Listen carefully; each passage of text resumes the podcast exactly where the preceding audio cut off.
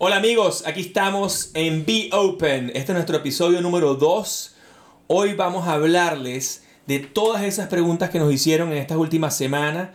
Toda esta semana nos han ido preguntando, Juan, ¿cómo logras las metas? Juan, ¿cómo cumples tus ilusiones? Juan, ¿cómo logras tus sueños?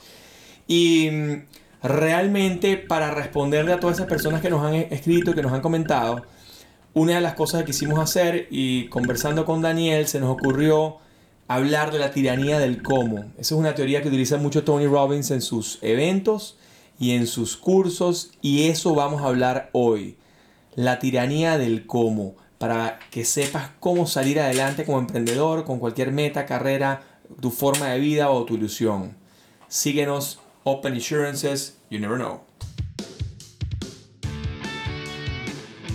Hola amigos, hoy vamos a hablarles en el episodio número 2 de Be Open, nuestro podcast aquí en la ciudad de Miami en Open Insurances because you never know.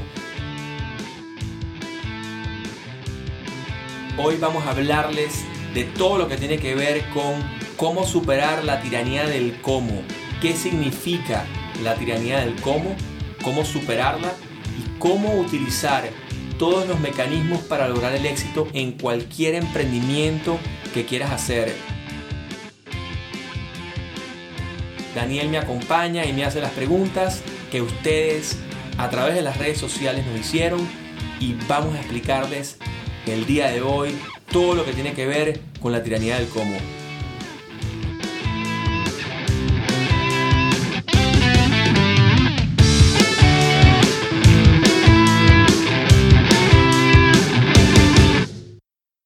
Siempre te he escuchado decirlo, lo has dicho en tu curso, en todas las entrevistas, pero ¿a qué te refieres con la tiranía del cómo? Bueno, la tiranía del cómo, realmente yo la, la, la, aprendí hace muchos años con Tony Robbins en su libro Levantando el gigante que tienes dentro, Despertando el gigante que tienes dentro. Y mm, en uno de sus capítulos habla de esto. Esto es, esto es un concepto que te puede abrir o sea, una vez que lo entiendes, una vez que lo, lo, lo internalizas, te puede abrir muchísimas puertas, muchas ventanas, muchas oportunidades. Realmente lo que significa es que la gente se queda en el cómo. O sea, hay gente que tiene unas ideas extraordinarias, unas ideas maravillosas, pero no logra aplicarlas. Porque se queda en, ay, pero es que no tengo tiempo, ay, pero es que no puedo hacer esto, ay, pero siempre le busca una excusa y el mismo cerebro sabotea lo que quiere hacer. Y realmente el superar la tiranía del cómo es la gente no sabe cómo hacer lo que quiere hacer, o sea, tiene una idea maravillosa, pero no sabe cómo hacerla. Y se queda todo el tiempo en pensar en el cómo y al quedarse enfocado en el cómo, no busca la solución. Entonces, un poco lo que la metodología que utiliza Tony Robbins para esto y la metodología que yo aplico hace muchos años, gracias a Franklin Covey también, que es el, el de los siete hábitos de la gente altamente efectiva, es que si tú aplicas los hábitos, si tú aplicas la disciplina, si tú aplicas la constancia, si tú aplicas la cultura y aplicas lo que tú sabes, o en lo que tú te desenvuelves y lo sabes hacer bien, eh, puedes emprender cualquier negocio, o sea, puedes emprender cualquier aventura, cualquier eh, ilusión, cualquier meta que quieras lograr, porque ya em, gracias a Google la información está totalmente democratizada. lo que quieras emprender hoy en día lo puedes hacer. Lo que sí necesitas es un método, es una metodología, es una forma de hacerlo. Y ahí es donde nosotros somos expertos y donde nosotros podemos ayudarte en Be Open a que tú puedas lograr superar esta tiranía del cómo. ¿Cómo superar la tiranía del cómo? Realmente lo que es es un llamado a la acción, hay que, hay que hacer, más que pensar, ya pensaste, tienes la idea, la maquinaste, la hiciste, ahora hay que ejecutar. Y en la ejecución lo que hay que hacer es una metodología que tú cumplas a diario, ¿qué es lo que necesitas hacer? Si por ejemplo, si quieres um, correr un maratón, ya hay 700 oportunidades de entrenamientos distintos en internet de cómo correr un maratón. Lo que tienes que hacer es agarrar uno, aplicarlo y lo vas a correr y lo vas a lograr. Eh, de igual forma un emprendimiento en Amazon, de igual forma un emprendimiento en tipo Uber, de igual forma cualquier emprendimiento, lo que quiera que vayas a hacer, sea flores a domicilio, lo que quieras hacer, lo que tienes que tener es un método, una metodología y eso repetirlo. Porque mm, así como decían que practice makes perfect, el que practica lo hace perfecto, y así como funcionan los deportes, que para tú poder ser experto en algún deporte o extraordinario en un deporte tienes que practicar, practicar y practicar. El mismo Bruce Lee siempre decía que él no le tenía miedo a un tipo que supiera hacer 150 patadas diferentes. él le tenía miedo al tipo que, que, que había practicado la misma patada 10.000 veces. A ese le tenía miedo.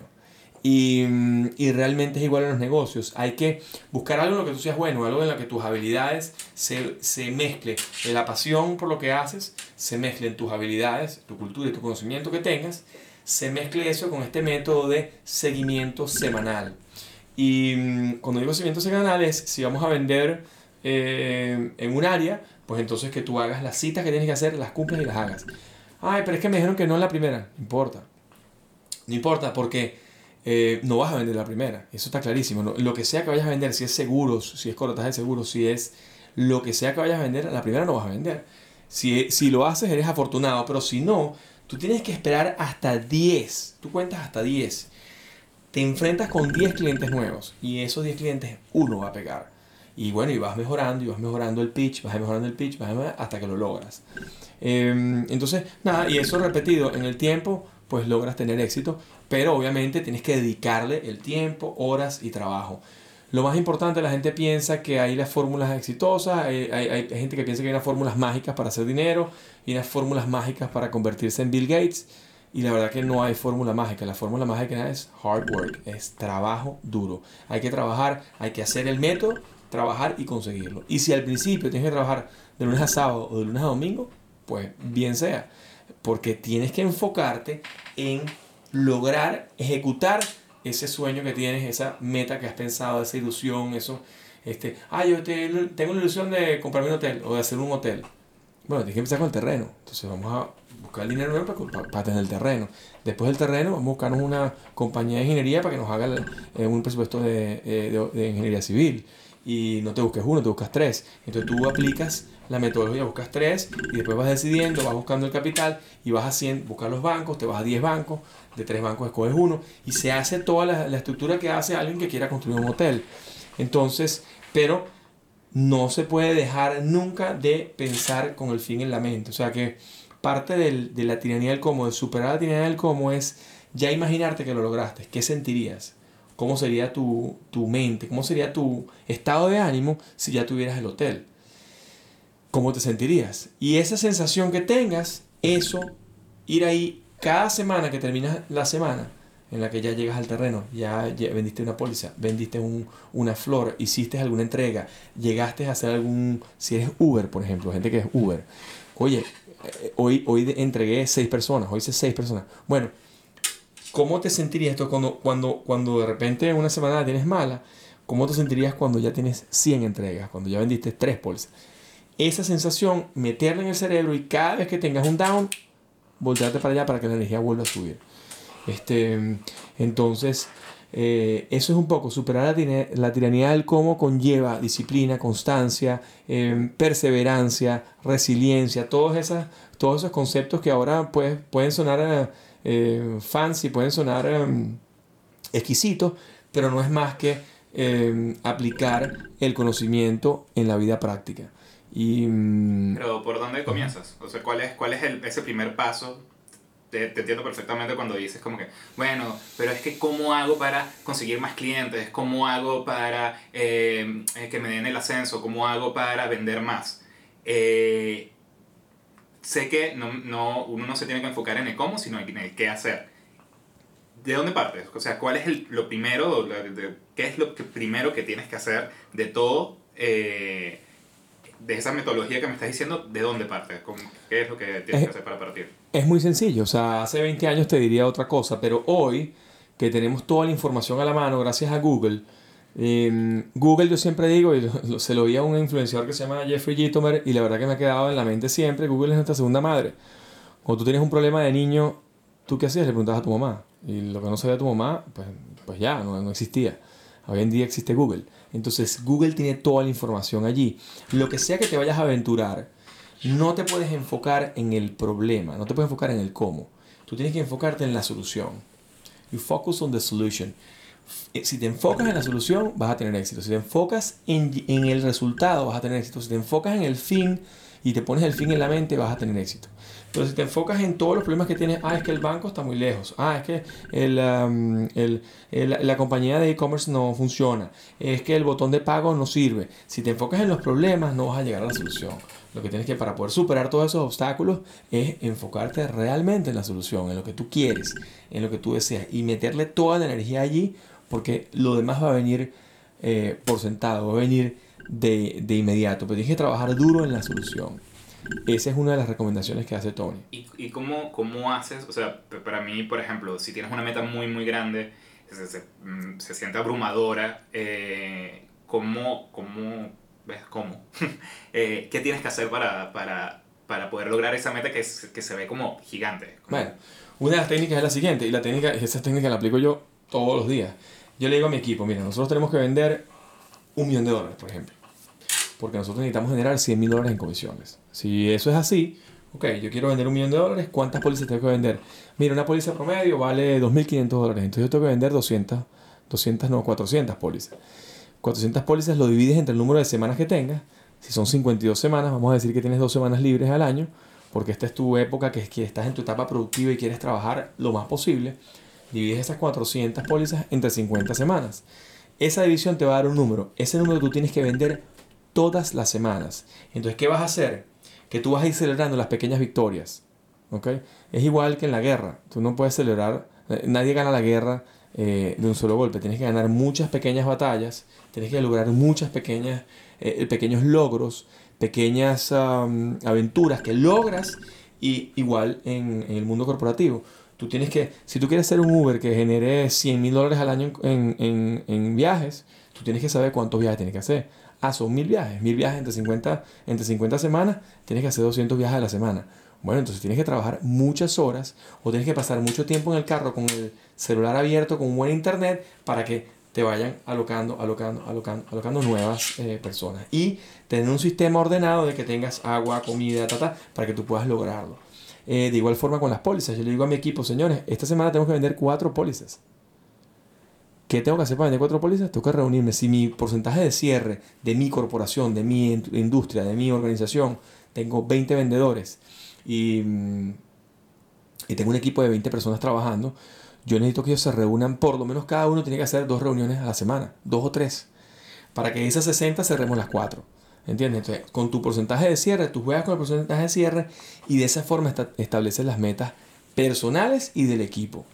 Eh, mientras mayor sea el equipo, mejor, porque mientras mayor sea el equipo, más apalancamiento tienes. Pero si eres tú solito y tienes que vender cuatro pólizas, ya tú sabes que si tienes 20% de, de efectividad, tú tienes que reunirte por lo menos, por lo menos con 10 personas.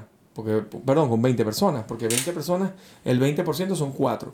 Entonces, en la semana tienes que reunirte con 20 personas. Para reunirte con 20 personas tienes que hacer 4 citas diarias y no pelarlas, e ir a todas y vas a lograr tu meta. Y entonces, ¿qué pasa? Que el viernes cierras tus cuatro pólizas y celebras con tu equipo. Te sientas con tu gente, te celebras, tomas un café, te tomas algo, te tomas una bebida, lo que quieras que sea tu forma de celebrar, lo haces. Si es champaña, si es un whisky, si lo que sea un ron, que el ron es alegría siempre. Te tomas tu ron con tu equipo y celebras. Entonces, celebraste cuatro. No has llegado a las 200 que necesitas. Pero, mira, ya tengo cuatro. Y ahí vamos, y ahí vas, poco a poco, semanalmente, cumpliendo y lo que vas cumpliendo. De repente una semana vino floja. Son tres, no toca el whisky. Ah, cerramos dos. No toca whisky, no toca celebración, no toca abrazo, no hay chocolate, no hay nada. Hasta que logres la meta. Y en lo que logras meta, vuelves a celebrar. Entonces, esa celebración de las pequeñas victorias es la que te hacen poder tener éxito. Y dividir las grandes metas o las metas abrumadoras y gigantes, dividirlas en pedazos factibles en corto plazo. Entonces tú puedes planificar inclusive diariamente lo que tienes que hacer. Semanalmente, diariamente, cada dos días, cada mes, cada tres meses, cada seis meses y al año. Entonces, si tú lo divides y lo pones tan sencillo como día a día, y tú te pones esa disciplina de hacer las citas diariamente, tú vas a tener éxito en lo que sea que hagas. Fue un poco como lo que hiciste en el ultramaratón. Claro. Eh, el ultramaratón yo hice, yo, yo me leí el libro de Joe Dispensa y, y, fui a un curso con, de hecho lo dio Milton Martínez allá en Margarita en Sigo, y dio un curso en el que él hablaba de el placebo soy yo. Y yo dije, bueno, yo quiero, yo quiero ser el placebo. Entonces, el placebo yo soy yo es la metodología que utiliza Joe Dispensa para, a través de la meditación trascendental y a través de mandar pensamientos positivos a tu mente, tú logras cualquier meta. Y ese día yo dije, ¿sabes qué? Em, el ultramaratón fue el 16 de septiembre y esto estábamos hablando, no sé, 11 de agosto. Un mes antes, un mes y cinco días antes. Y ese día yo dije, ¿sabes qué? Yo quiero hacer un ultramaratón y quiero entrenar nada más 30 días. ¿Será posible? Sí, es posible. Me leí un libro, yo tengo un libro de un ultramaratoner que es famoso, se llama Dean Carnassus, y él, él es el mismo que hizo 50 maratones en 50 días consecutivos en 50 estados diferentes en los Estados Unidos. Y él lo llaman el Ultramarathon Man, el hombre ultramaratón. Es un, es, una, es un tipo fuera de serie. Y él tiene un libro donde él explica que cualquier meta la puedes lograr, lo que tienes que hacer es cumplir con los protocolos. Como ya yo he corrido tantos maratones en mi vida, dije, vamos a hacerlo, vamos a ver si lo puedo hacer en un mes, porque en todos los maratones siempre había entrenado tres meses o cuatro meses antes. Tengo entrenamientos de 16 semanas y de 12 semanas. Y este dije, lo voy a lograr en cuatro semanas. Le escribí a Dean y Dean me, me mandó un, un, un, chart de entrenamiento. Hablé con mi entrenador en el, en el Parque del Este y me dijo, lo que tienes que hacer es esto, yo te voy a llevar. Hice el coaching, eso sí, no me salí nada. Hice mis, mis cuatro semanas completicas. Y el día del maratón hablé con Dean, porque él, él fue para esa carrera que se llama, es el North Face Challenge en Wisconsin. Y cuando llegó a la carrera le pregunté a Dean, ¿cómo hago? Porque nada más tengo un mes entrenando. Y cumplí lo que me dijiste, pero nada más tengo un mes. Yo no estoy preparado como esta gente. Me dice, mira, lo más sencillo es dividir esto en, en, en etapas. Si son 50 millas, cada 5 millas celebras. Celebras. Corre 5 millas. Cuando llegas al punto, en los ultramaratones, lo que haces son, son puntos de comida y puntos de atención. Y te ven, te revisan si estás bien, si sí, para que continúe. Y cada 5 millas vamos validando. Y cada 5 millas es como si la carrera fuera 5 millas. Entonces yo corría por 5 millas ya. Me olvidaba de cuánto llevaba. Y así fui. Hasta que llegaste a, las 50, a los 50. Entonces, sí se puede. Lo que es que hay que ponerse en la mente, dividir las metas en cosas más sencillas. Eso sí, cada vez que llegaba a las 5 millas celebraba. Cuando llegué a las 10, alegría. A las 15, alegría. A las 20, alegría. A las 30, wow, grandes aplausos. 50k. Este, y lo logramos, y lo logré en 7 horas y pico. 7 horas 58, pero al final yo no iba por un tiempo, yo quería lograr hacer el recorrido. ¿Cómo? O sea, para mí la idea de un maratón me parece súper difícil, ¿no? Tener esa, esa, esa, voluntad mental, más allá de la física que la tienes que tener, pero es, es la mente. Eh, ¿Cómo aplicas esa fortaleza mental, esa fuerza de voluntad que necesitas para correr un maratón en tu, en tu vida? ¿Cómo, ¿Cómo te mantienes en que tienes que hacer las cuatro reuniones diarias, tienes que ir a todas las, a agarrar todos los eh, carreras de Uber que puedas. ¿Cómo, cómo te mantienes? ¿Cómo, cómo man you gotta be hungry, así dice Les Brown. Tienes que tener hambre. Mira, realmente yo el concepto de fuerza de voluntad yo no lo comparto. A mí me parece que el concepto de fuerza de voluntad, la fuerza de voluntad nunca, nunca dura. Nunca dura. Porque al final te vas a salir y, y la fuerza de voluntad no es la que dura. Lo que sí es poderoso es la gran meta. ¿Qué es lo que me mueve a mí para hacer un maratón todos los años? Que yo quiero vivir hasta los 100 años. Yo quiero sentirme ágil, me quiero sentir cómodo, me quiero que los pantalones me queden perfectos. Yo no tengo la misma talla que tenía 17 años. Eh, no soy pequeño, soy bastante grande, pero, eh, pero mantengo la misma talla. Eh, yo tengo un smoking de cuando tenía 18 años. El mismo smoking lo utilizo hoy. Entonces, el, el, tema es, yo quiero mantener esta estructura ósea, esta estructura corporal o esta estructura hasta que, hasta que tenga 100 años y llegar a los 100 años con alegría, como dicen los hindú, que es la vida perfecta. Que para mí, con la tecnología y con lo que viene, vamos a durar 120 y 130 años también y cuidado si 140 años. Pero en principio quiero llegar a los 100 años, pero enterito. Y para poder hacerlo, una de las cosas que conlleva eso es correr un maratón todos los años. O sea, ese, ese entrenamiento para mí es un detox, es, es detoxificación del cuerpo, es alimentar los músculos, es darle movilidad al esqueleto, es ponerte en contacto con la naturaleza porque corres al aire libre, porque estás haciendo una, una, un ejercicio que realmente es distinto, porque eh, la gente pasa demasiado tiempo en el carro, demasiado tiempo en el concreto, demasiado tiempo en contacto con eh, los edificios en las grandes ciudades, y esto es una manera pues de esparcir la mente y de, y esparcir el, el, el, el conocimiento, porque además tú cuando corres aprendes porque todo es, un, todo es una enseñanza. O sea, cuando vas corriendo, cuando tú corres más de dos horas, los pensamientos que tienes son brutales. y después de dos horas y media ya entras en un trance en el que ya estás como volando, ya, ni siquiera, ya, ya corres por inercia, ya ni siquiera corres por voluntad, sino ya corres porque, porque corres, ya no es, no es una obligación, es un, es un placer.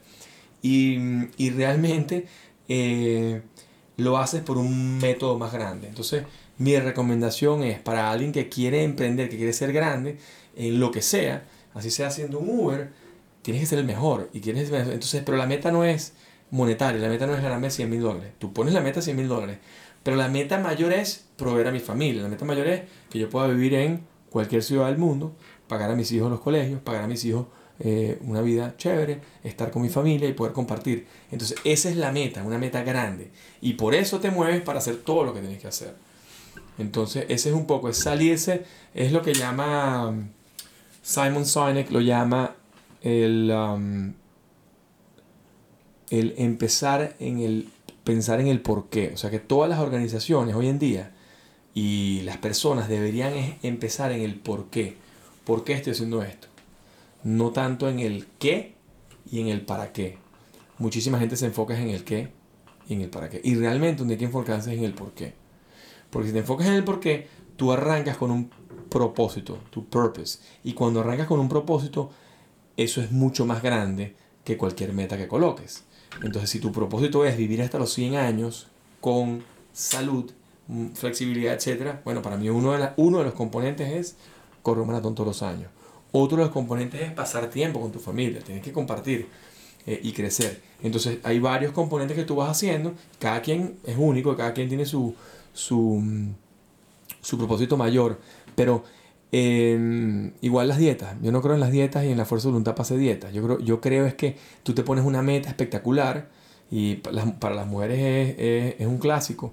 Las mujeres cuando viene verano se ponen todas, tú sabes, porque lo que quieren es ponerse el traje de baño espectacular para el, para el verano. Entonces su meta no es bajar 10 kilos, bajar 2 kilos. Es ponerse el traje de baño y que le quede espectacular y que se vea bien eh, cuando vaya para la playa. Entonces la meta es mucho más grande que bajarse 10 kilos. Tú dices, vas a hacer 10 kilos, es muy aburrido. Y en un momento te vas a salir, ay, sí, ¿sabes qué? No, no importa, 9 kilos y medio. No, lo que, lo que es, quiero sentirme bien, quiero estar saludable y quiero ponerme el traje de baño. Entonces, este, es distinto. Cuando tú trabajas en función de un propósito, es diferente que trabajar en función de una meta monetaria o una meta en kilos, lo que sea. Claro, eh, justamente de hecho te queríamos preguntar eh, cómo, cómo determinas qué, qué cosas son importantes y qué no, qué es, qué es basura, qué es ruido y qué es importante. Te basas, me imagino, en esa meta primordial y partes de esa meta primordial para tener esas, tomar esas decisiones que son importantes para esa meta. Bueno, no, eh, eh, realmente tienes que enfocar tu propósito en ser feliz. O sea, si, si el camino es la felicidad, porque la, la felicidad yo creo que no es un estado, sino es un camino, es la ruta. Entonces, si tú buscas ser feliz, bueno, ¿qué son las cosas que te hacen a ti ser feliz? De repente a mí hay cosas que me hacen ser feliz que no compaginan contigo o no compaginan con lo que nos están oyendo hoy. Y ahí háganos las preguntas que necesiten en el podcast porque por eso se llama Be Open.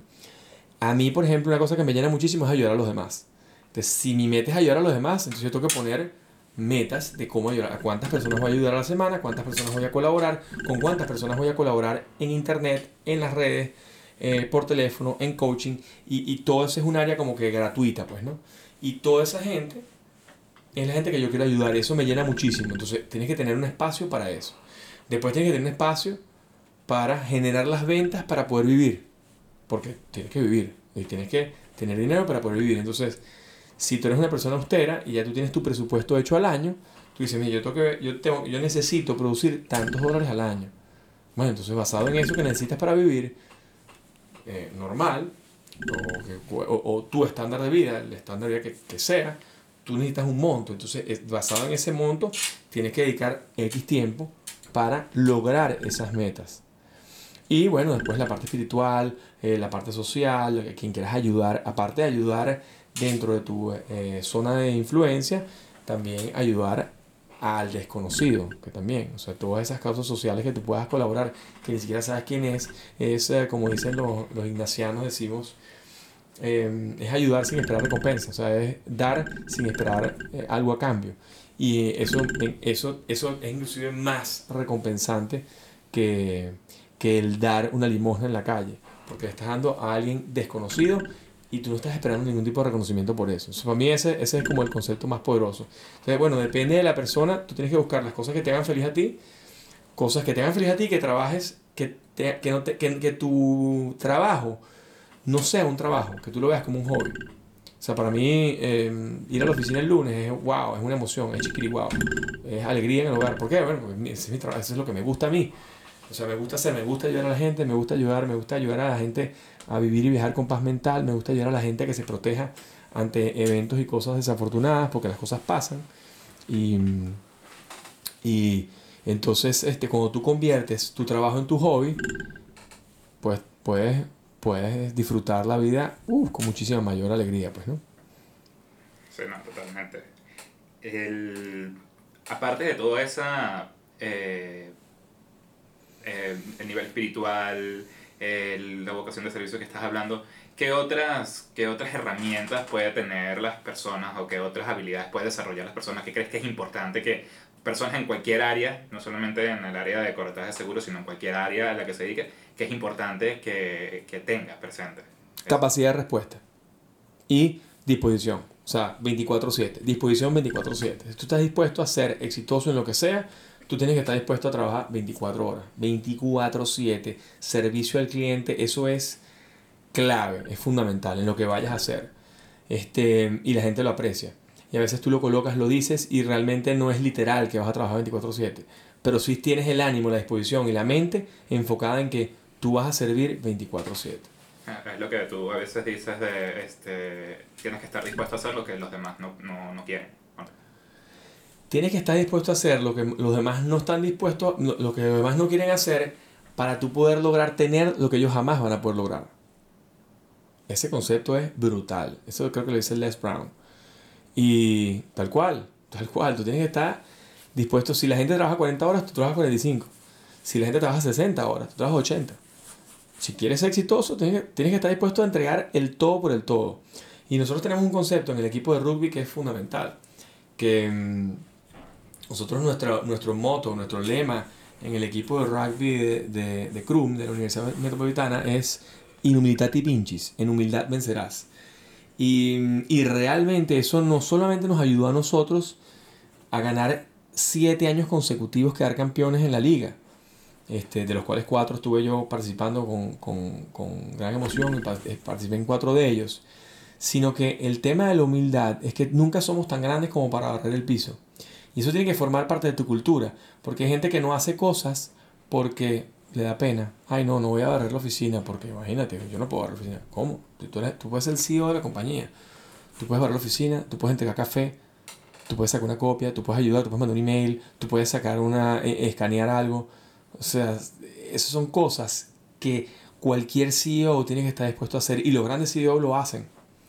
Este, y, y, y ese, ese, ese, concepto de humildad vencerás lo utilizan mucho los All Blacks, el equipo de rugby de Nueva Zelanda, el equipo titular de Nueva Zelanda, y dice que la única manera de dejar un legado es de esa forma, pues nunca somos tan grandes como para limpiar el piso, como para barrer el locker donde estamos.